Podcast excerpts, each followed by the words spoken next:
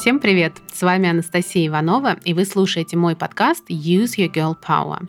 Напоминаю, что мы с вами здесь слушаем голоса выдающихся женщин и с помощью их интервью и речей учим английский язык. Но сегодня у нас с вами специальный выпуск, потому что в гостях у меня сегодня Аня, историк, автор блога по женской истории. А еще Аня пишет книгу про женщин в истории России.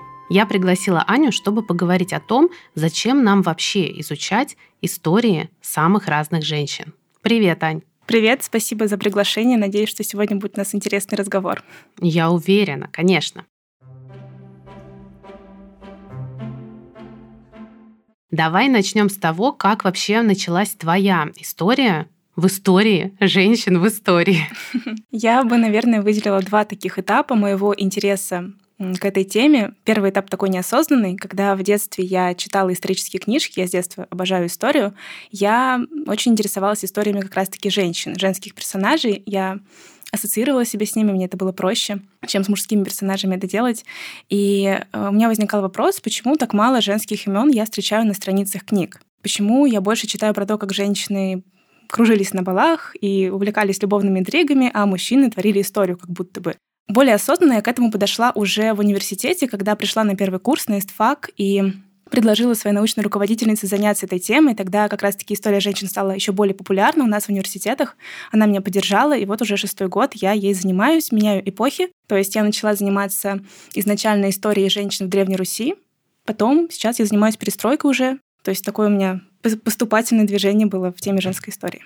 Но если коротко, что оказалось в конце концов? Я просто знаю ответ, но хочу и твой услышать. Оказалось, что все таки женщины не только крутились там на балах, но тоже э, как-то вершили историю в итоге. Конечно, хоть нам и кажется иногда, что они остались где-то на обочине, они где-то там стояли, непонятно как проводили время, пока мужчины действовали.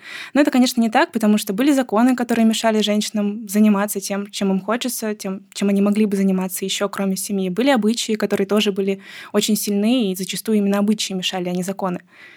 Да-да, я тоже сейчас как раз готовила целую книгу про художниц. У нас там 10 историй про выдающихся художниц. часто люди говорят, почему так мало женщин? Ну, потому что вообще там практически до конца XIX века просто на законодательном уровне было запрещено женщинам обучаться в художественных академиях. Поэтому было бы странно, если бы были какие-то выдающиеся художницы. Только вот такие исключительные личности, которые как-то учились частно или каким-то образом все таки туда пробивались в эти академии, но ждать, что их будет будет много, это было бы странно. Надо просто понимать, где причины где следствие. Да, и даже если говорить не про законы, было еще и общественное сознание, отношение в обществе к тому, что происходит в отношении в обществе к женским ролям, которые женщина должна была тоже выполнять. Это все, конечно, взаимосвязано, но часто именно общество мешает, а не законы. Ну, конечно, закон тоже. Да, да, конечно. Я тоже думаю, что это довольно важный момент, когда все смотрят косо на тебя, если ты начала вдруг рисовать или заниматься, там, не дай бог, наукой вообще, да, и ты приходишь каждый день в какую-то компанию, где тебя очень сильно осуждают или даже перестают с тобой общаться. Очень многие установок прошлого дошли и до наших дней в форме традиций, в форме обычаев, какого-то просто отношения к вещам. И когда мы изучаем а, историю женщин прошлого, то мы примеряем на себя их исторический опыт.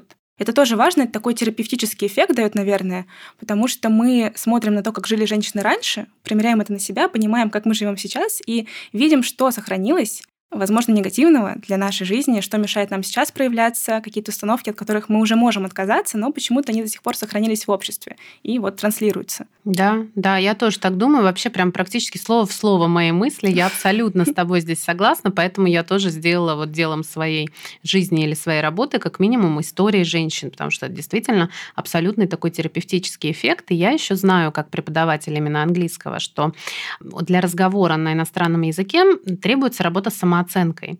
Потому что есть такие люди, я думаю, у тебя тоже такие знакомые есть, которые знают там два-три слова, но при этом они уже объехали весь мир, со всеми нашли общий язык, что-то там пальцами объяснились, Google переводчик им помог, и они совершенно не стесняются и спокойно путешествуют. При этом есть люди, которые действительно на хорошем уровне имеют словарь, грамматику, учились, может быть, даже в иньязе, но когда заходит речь про общение в живой, такой в настоящей жизни, они просто теряются, и вообще там наступает абсолютно физическая такая реакция «бей, бей или беги», да, вот это дыхание сперло, как говорится, все там руки мокрые, живот весь закрутило, то есть люди абсолютно вот этот языковой барьер испытывают на физическом уровне. Это вопрос, конечно, практики и самооценки в том числе. И очень многие мои ученицы как раз, когда начинают изучать истории женщин, они начинают поднимать свою самооценку и говорят, что им потом легче общаться по-английски. То есть как будто бы они начинают чувствовать себя немного иначе в мире, в принципе. То есть они начинают видеть, что женщины и это могли, и то делали, и тут вроде бы не на обочине стояли, да, как-то угу. участвовали. И я тоже тогда могу. И это поднимает и общую самооценку, и помогает даже в английском. Вот такой удивительный совершенно получился у меня вывод после того, как я просто ради интереса своего личного, конечно, начала рассказывать эти истории. Оказалось, что угу. это очень педагогично и для английского языка. Да, ты знаешь, у меня похожая история, потому что когда я начала в блоге больше рассказывать про женскую историю, я тоже получала очень много комментариев, что это вдохновляет, что это мотивирует, что пример женщин прошлого показывает, что можно быть разной. И это правда так, что в английском, что в истории просто как самой науке. Мы можем обращаться к историям женщин, чтобы получить какой-то заряд вдохновения для нас сейчас, в настоящем. Потому что, опять же, у многих э, девочек до сих пор очень мало в детстве примеров, а какой вообще можно быть. Конечно, есть примеры из близкого окружения, родственницы есть, но мы все равно читаем, мы учимся в школе, и там тоже нам чаще говорят как раз-таки про действия и деяния мужчин, очень разные, в разных областях. Про девочек мы знаем, конечно, очень великих женщин. Мы знаем Екатерину II, мы знаем княгиню Ольгу, кого еще? Софью Ковалевскую. Они прекрасные, они великие, безусловно. Но есть и невеликие женщины, есть ужасные женщины, есть обычные женщины, которые жили своей жизнью в тех рамках, но тоже выбирали себя каким-то образом. И вот тоже важно понимать, что история женщин — это не просто про великих женщин, это тоже круто, но это история и про всех женщин, про весь их опыт, про то, как они жили, как могли жить, и как они иногда себе позволяли что-то совершенно отличающееся от их эпохи. Вот, кстати, я почти в каждом выпуске своего подкаста и вообще повсюду везде всем рекомендую книгу «Неудобные женщины». Знаешь, да, uh-huh, ее да, читала? Вот, да, как раз тоже автор пишет о том, что хорошо, когда мы рассказываем о каких-то великих женщинах, но еще отлично было бы помнить, что женщина это тоже человек, да, и у нее могут половина быть человечества, да, да, бы. и ошибки, и какие-то провалы, и какие-то сомнительные решения, но это нормально тоже. Это совершенно не означает, что женщина должна быть какой-то идеальной там не соответствовать каким-то там ожиданиям. Надо просто быть живой и быть собой, я думаю, так.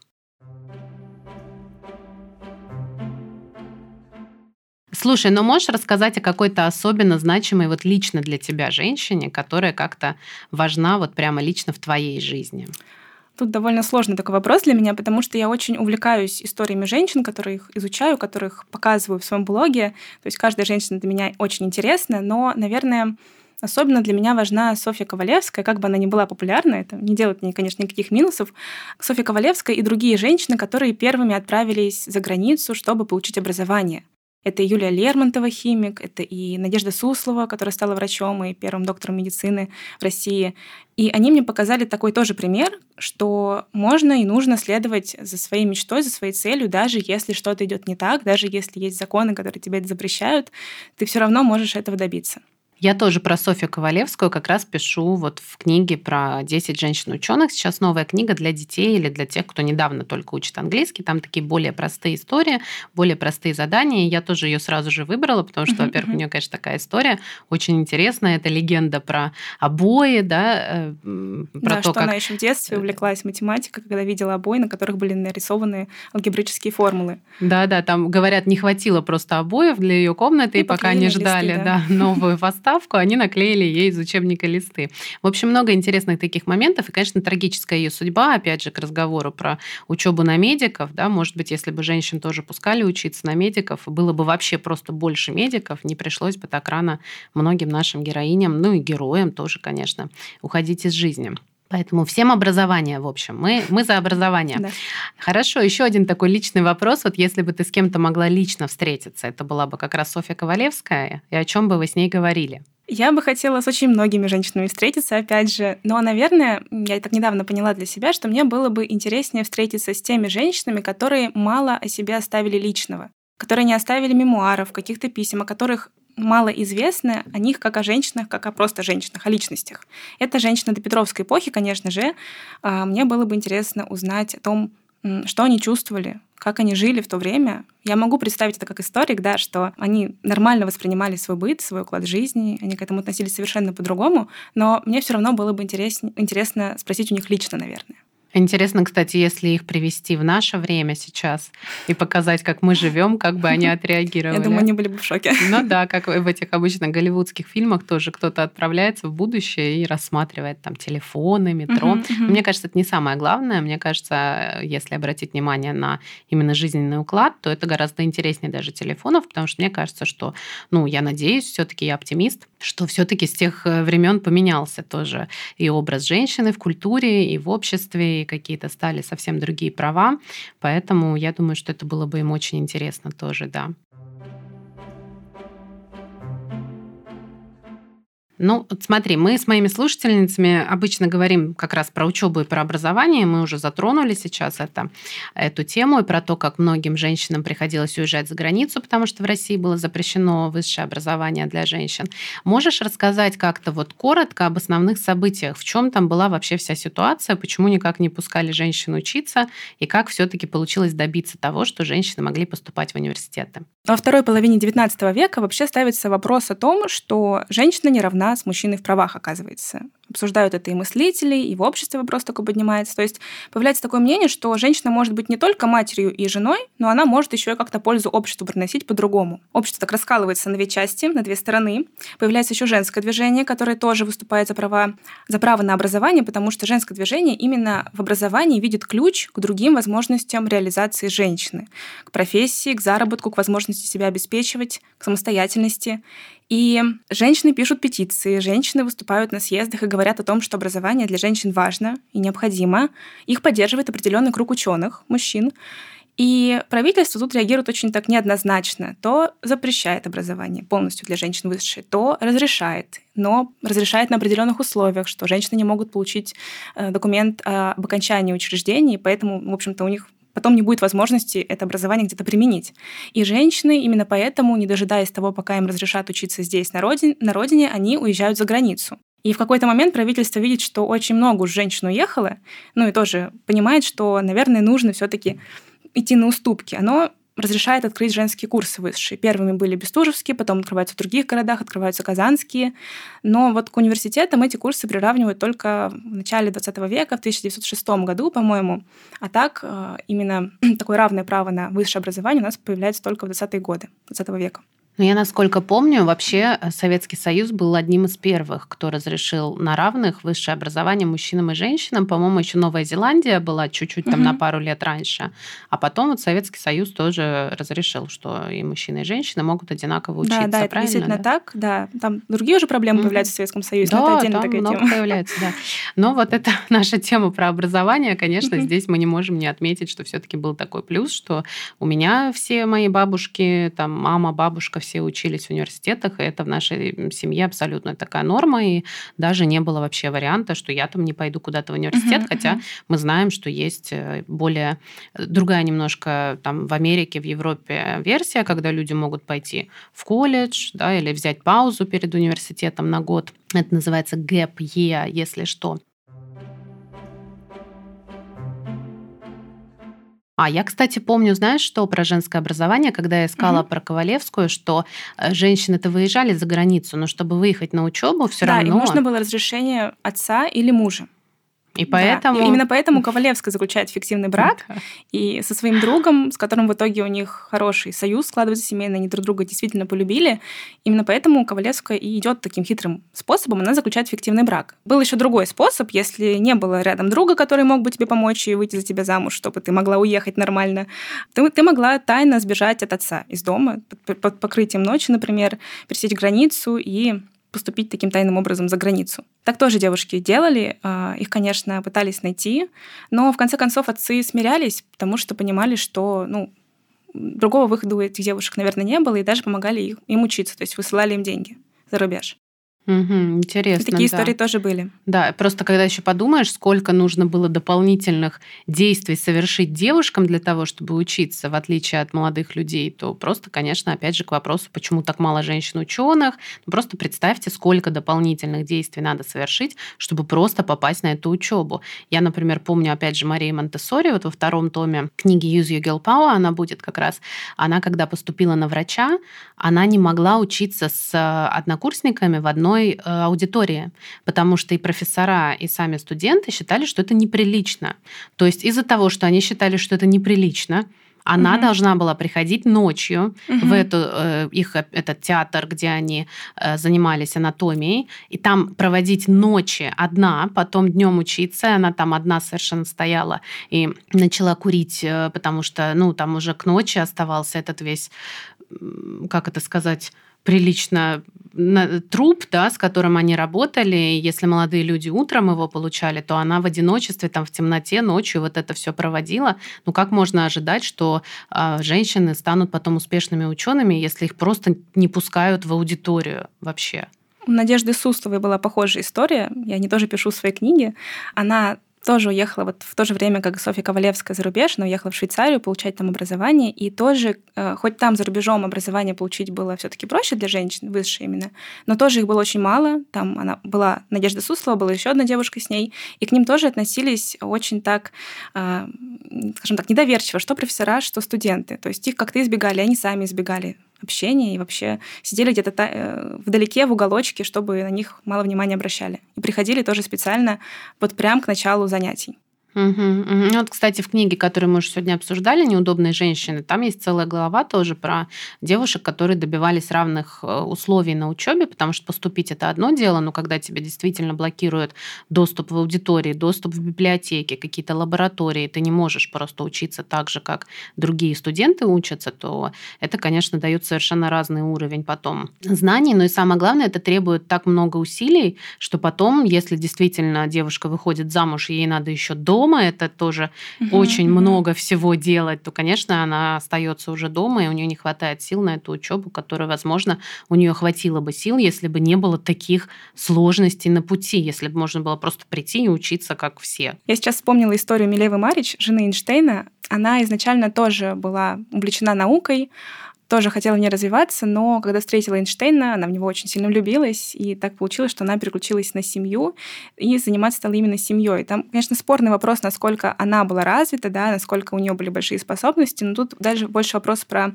право выбора, наверное, и про то, что э, а, все-таки Милева поступила так, как от нее ожидало общество, она ушла именно в семью, и Возможно, каких-то качеств ей не хватило для того, чтобы развиваться в науке, но тут уже больше про именно отношение к женщинам, которые заняты семьей и заняты наукой. Ну да, это просто такой опять вопрос о том, что давайте будем требовать невозможного, и потом, как мем с Пикачу, удивляться, что этого не произошло. Да, давайте женщина будет и ночью в анатомичке сидеть, и ребенка воспитывать, и мы еще все будем дружно на нее показывать пальцем и смеяться, и потом мы удивимся, почему же она перестала строить свою карьеру. Абсолютно. Ну, главное, конечно, что про, ну, может быть, не похожие ситуации, конечно, это уж совсем такие серьезные ситуации, но о том, как воспринимается работающая женщина даже сейчас, пишет и Шерил Сенберг в своей книге «Lean In», которая вот вышла, мне кажется, в 2000 ну, может быть, в 2018 году, то есть недавно, скажем так. И, в принципе, тоже вот образ работающей женщины даже сейчас у многих людей вызывает вопросы. И если сравнить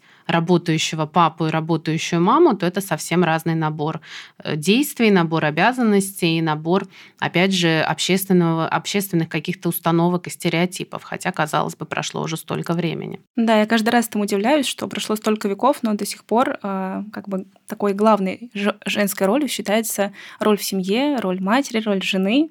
Хотя и замуж выходить не обязательно, да, и можно заниматься наукой, и карьеру строить, но есть такие установки в обществе. Да, поэтому, насколько вот нам показывают наши героини, основная вообще задача женщины – это быть верной себе и своему желанию, я думаю.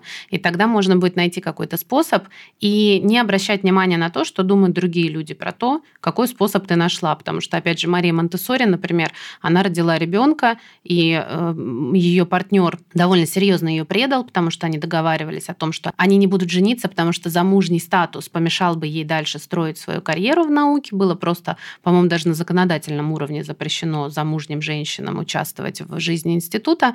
Они договорились, что они будут просто вместе без свадьбы, но он женился на другой женщине, оставив ее одну с ребенком, и ей пришлось ребенка отвезти на несколько лет в деревню к знакомым, там оставить, чтобы он там рос, а она могла учиться и работать дальше. И, конечно же, она встречает и до сих пор встречает очень много осуждения на эту тему, хотя, к счастью, у нее сложились потом очень близкие, хорошие отношения с сыном, и он продолжал ее дело и занимался ее эм, школами монте то есть у них все, в общем, потом сложилось нормально. Но это просто, конечно, когда я прочитала, меня это поразило вообще в самое сердце, как маму тоже работающую. Вот представить себе этот выбор, который должны женщины делать и не должны делать мужчины, это, конечно, очень-очень грустно, скажем так. Да, и неправильный выбор очень сильно осуждается. Если тогда осуждение можно понять, учитывая отношения общества, учитывая законы, нормы, то сейчас это очень удивляет, конечно. И ты думаешь, насколько иногда прошлое оказывается близко к нам в современности. Да, я думаю, что ну, я очень, да, тебя понимаю. Тебе так видится тоже, что люди до сих пор активно очень держатся за свои старые стереотипы, да, потому что ты больше про женщин все-таки пишешь, и наверняка у тебя много комментариев про то, что все-таки вот давайте будем придерживаться домостроя и как мы раньше хорошо жили, да, наверное, больше, чем у меня, потому что у меня все-таки немножко в языковую сферу, и мне чаще пишут что-то про язык. А, ты знаешь, у меня мало таких комментариев. У меня такая подобралась аудитория осознанная, что ли, которая разделяет и право выбора каждого человека на устройство своей судьбы. Иногда такие комментарии, конечно, появляются, но я чаще такие высказывания слышу просто в обычной жизни или где-то в других пабликах, медиа. Например, известная фраза «бьет, значит, любит». Если вы так, такую хоть раз услышали, то знаете, что это привет вам из э, времен домостроя, когда муж должен был жену наказывать, воспитывать ее. С любовью, конечно, но, тем не менее, это было телесное наказание, размер которого устанавливал только муж. Если вы сейчас тоже хоть раз слышали, что женщины слишком эмоциональны, чтобы лезть в политику, это тоже вам привет из прошлого, это тоже э, тот самый постулат, что женщина может быть только матерью и женой. Это вот то, что заложено в ней природой. И это то, что транслируется на протяжении многих веков. И я, к счастью, сейчас вижу, что это уходит в прошлое все-таки. Очень много людей, которые поддерживают и право женщин на выбор своей жизни и отказываются от каких-то очень жестких ограничений в роли каждого пола. Сейчас в современности это радует. Огорчает то, что все-таки многие установки они доходят до наших дней. Да, да, я еще думаю о том, что вообще вот изучение истории вот этих женских, мы говорили о том, что это на самооценку влияет, а еще это очень сильно влияет как раз на такой open-mindedness, то есть насколько ты можешь вообще растянуть свое сознание и растянуть свои какие-то представления и воспринимать то, что делают люди. Может быть, ты не согласен, но ты можешь спокойно смотреть на это и принимать это просто как часть жизни и не видеть все черное и белое, как женщина должна это делать, мужчина должен это делать, и только так, и никак иначе. Поэтому как раз вот это изучение истории, это очень важная, мне кажется, часть сейчас, если человек хочет быть более гибким в своих восприятиях постоянно меняющегося мира в любых сферах, мне кажется, это все равно поможет, если изучать эти истории. Определенно это так, но главное, чтобы человек сам к этому подошел как-то изначально. У нас, к сожалению, во многом на уровне даже университетов женская история и гендерная история, то есть история не только женщин, но истории мужчин, как такой социальной группы, она э, воспринимается так неоднозначно. Часто на нее смотрят косо и считают, что это какое-то разделение истории не нужно, зачем это делать. Была история всеобщая, нужно ее изучать. И в целом связывают э, женскую историю с чем-то очень несерьезным и неважным. Вот. Поэтому, наверное, я и веду блог, в том числе потому, что э, многим людям очень важно было бы посмотреть на историю, вообще всю историю, немножко под другим углом. Посмотреть на нее не как на историю государства, как историю войн и политики, но и как на историю людей, которые жили, у которых тоже были определенные взаимоотношения и друг с другом, и с обществом, и как-то примерить это тоже на себя, потому что многим людям, я уверена, было бы более интересно узнать об истории людей прошлого. Это было бы ближе, и понятнее, и опять же помогло бы расширить свои вот границы восприятия мира. Да, мне кажется, еще когда мы изучаем свое прошлое, мы закладываем такой фундамент и на будущее, что-то больше про себя узнаем, как-то с собой ближе знакомимся. И это не только про прошлое, это действительно напрямую влияет на нас сейчас, и на наше будущее, на то, что мы передаем детям. Поэтому я вот, кстати, так как я больше вот на английском языке э, читаю и слушаю, мне очень интересно сейчас уже давно идущая дискуссия про рабство в Америке, да, и про то, как они сейчас говорят о рабстве как таком фундаменте, на котором, собственно, было построено все, вся экономика, вся политика, и говорят о том, что, ну вот надо какую-то, ну если не говорить про раскаяние, да, про раскаяние тут у Эпле можно почитать в неудобном прошлом, тоже очень интересно, ну вот какое-то такое признание, да, что вы трудились на нас бесплатно, и мы вот благодаря вам смогли сделать вот эти все большие, великие вещи, которыми мы теперь гордимся как страна, да, как нация, например. Мне кажется, что это тоже был бы очень интересный взгляд на женскую историю, что да, мы всего достигли, мы там запустили человека на Луну, но мы это сделали и благодаря тому, что вы нас поддерживали и были вот этим фундаментом. Потому что на самом деле это у меня сейчас новая игра вообще, так как я много изучаю истории женщин, я э, читаю сейчас любые истории истории, даже мужчин в том числе, и там всегда будет женщина. То есть как только ты начинаешь изучать какое-то историческое событие, даже если это совершил открытие мужчина, тут же появляется либо помощница, либо жена, либо сестра, либо какая-то меценатка, которая это спонсировала, либо кто-то еще, но там всегда будет женщина. И мне кажется, если это вытащить на передний план и как-то об этом поговорить тоже, что да, может быть, мужчины что-то открыли, но это благодаря женщинам в том числе. И не в том смысле, что там их мама родила, да, как у нас всегда поздравляют на 8 марта и там на разные праздники, прекрасный пол в кавычках, и говорят, что вот вы нас родили, там вот вам за это спасибо. Но это хорошо, что мы вас родили, но мы еще делали много разных других важных вещей, без которых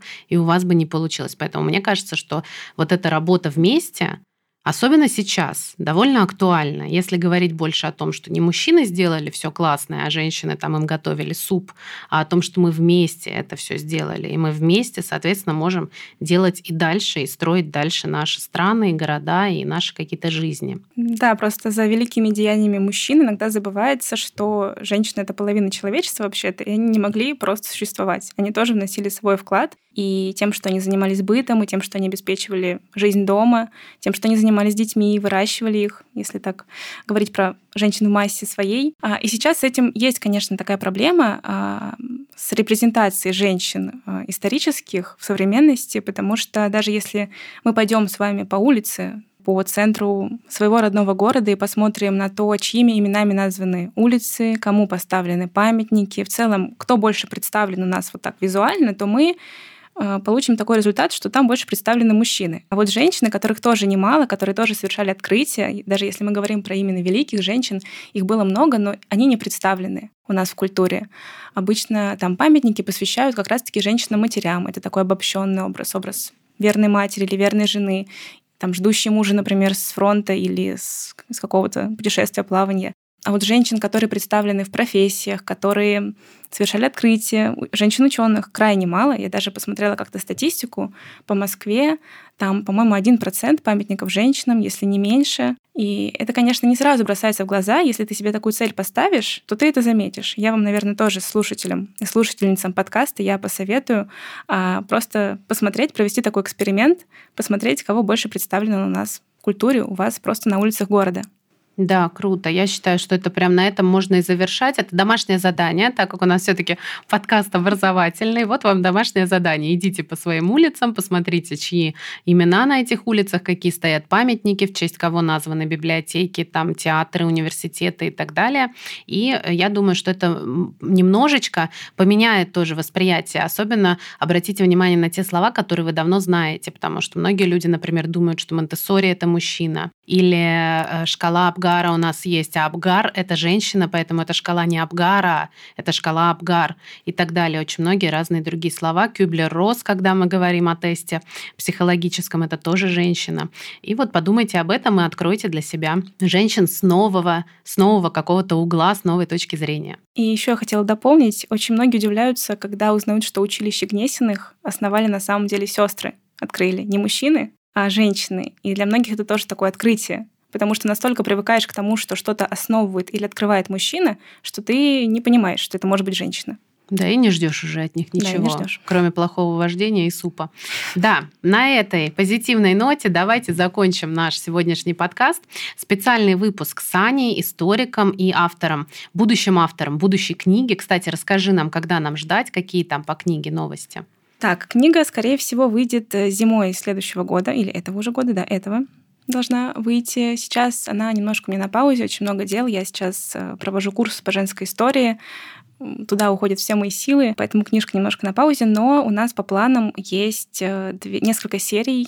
Будет серия про женщин в истории России разных веков, будет серия про женщин античности и мира, поэтому будем смотреть на роль женщин прошлого в разных веках, разных эпохах и разных странах. Супер. А и подписывайтесь как раз на Анин блог. Ссылку оставлю у нас в описании подкаста, и там увидите все новости про книгу. Я лично буду ждать, потому что все, что про женщин, я сейчас читаю и слушаю, ну как сейчас уже, последние 8 лет, просто бесконечно, поэтому буду тоже отдельно ждать и твою книгу. Спасибо большое, что ты пришла с нами, поговорила на такие интересные и важные темы. Надеюсь, еще увидимся. Спасибо тебе тоже за приглашение, было интересно. Класс. Пока-пока. Пока. -пока. Пока.